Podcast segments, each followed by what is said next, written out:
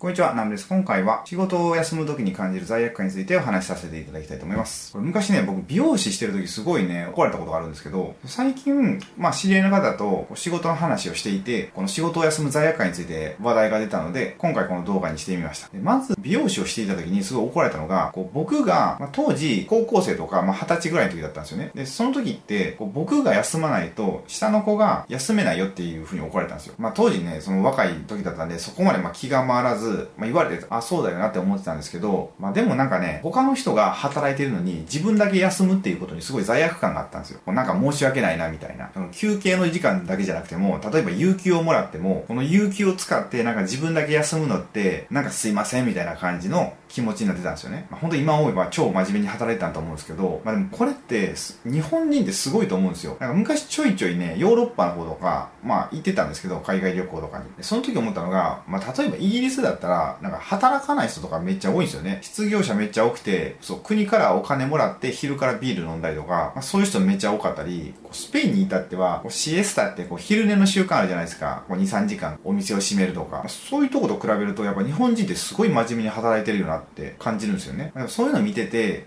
まあ、これ決して別にヨーロッパが最高とかそういう意味じゃないんですけど、なんか一生懸命働いたからって、必ずしもいい結果の仕事ができるっていうのは限らないと思うんですよ。なんか本当これ昔の僕に言ってあげたいんですけど、そんなぶっ続けで働いても体壊すだけだよって言いたいですよね。ちゃんとこまめに休んで、ある程度リフレッシュして、仕事してた方が、最終的な仕事は、まあ、いい仕事ができると、めっちゃ言ってあげたいですね。もう罪悪感感じる必要ないよ、みたいな。そう、あと、この仕事を休む、まあ、休憩時間のことに関してなんですけど、アインシュタインとか、僕の好きな芸術家のダリとか、あとアリストテレスとか、まあ、結構もろもろ偉人賢人の方たちって、鍵の昼寝っていうのをね、実践してたみたいなんですよ。その鍵の昼寝っていうのは、こうね、なんかインスピレーションを起こすために、もう1分とか数十秒とか数秒とかの昼寝を取るってことなんですよ。でこれね、僕もやったことあるんですけど、めっちゃ簡単で、まず椅子に座るんですよ。で、鍵を持つんですよね。で、鍵を持つのも結構こう、じゃらじゃら音がするような、なんかいろんなキーホルダーとかついてるような鍵を持って、で、手に握るんですよね。で、こう椅子の上でこうダラーンってするんですよ。で、それでリラックスして寝るんですけど、寝たら鍵ってポロンって落ちるじゃないですか。意識がなくなったら。で、その鍵が床に落ちた音で起きるみたいな。だからこう、本当に数秒とか数十秒、1分未満みたいな昼寝になるんですよね。これをするとね、すごいね、こうひらめきっていうのが起こるらしくて、ダリは下に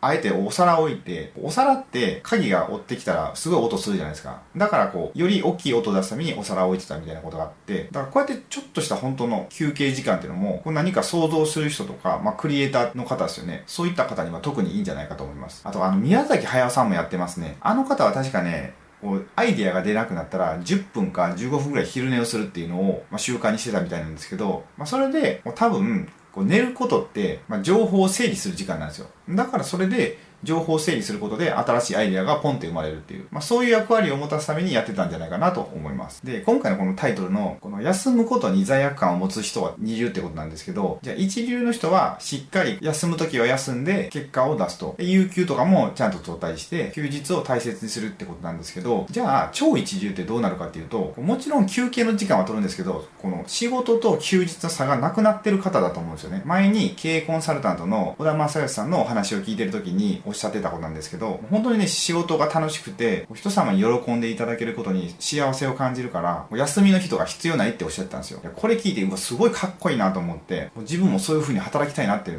うすごい思いましたよね。ってことで、まあ最後に一応まとめると、まあ、仕事を休むのに罪悪感を持つ必要がないってことですね。まあ、仕事を休むのっていうのも、まあ、いい仕事をするために休むわけだし、それは同僚の人とか上司の人とか、その会社のためになる時間なので、全く罪悪感を感じる必要なくて、まあ、有給があるのであればしっかりとって、プライベートも充実させてそのプライベートで充実した気持ちが仕事にも活かせるんじゃないかと思うので、休む時はしっかり休んでいったらいいんじゃないかと思います。ということで今回は休みを取るのに罪悪感を感じる方についてお話しさせていただきました。今後もこう見ていただける方の何か人生のお役に立てていただけるような動画をアップしていくので、よろしければチャンネル登録をお願いいたします。あと今回の動画がお役に立てていただければ、グッドボタンを押していただきたいのと、ご質問やご意見がありましたら、またコメント欄へお願いいたします。それでは最後までご視聴いただきありがとうございました。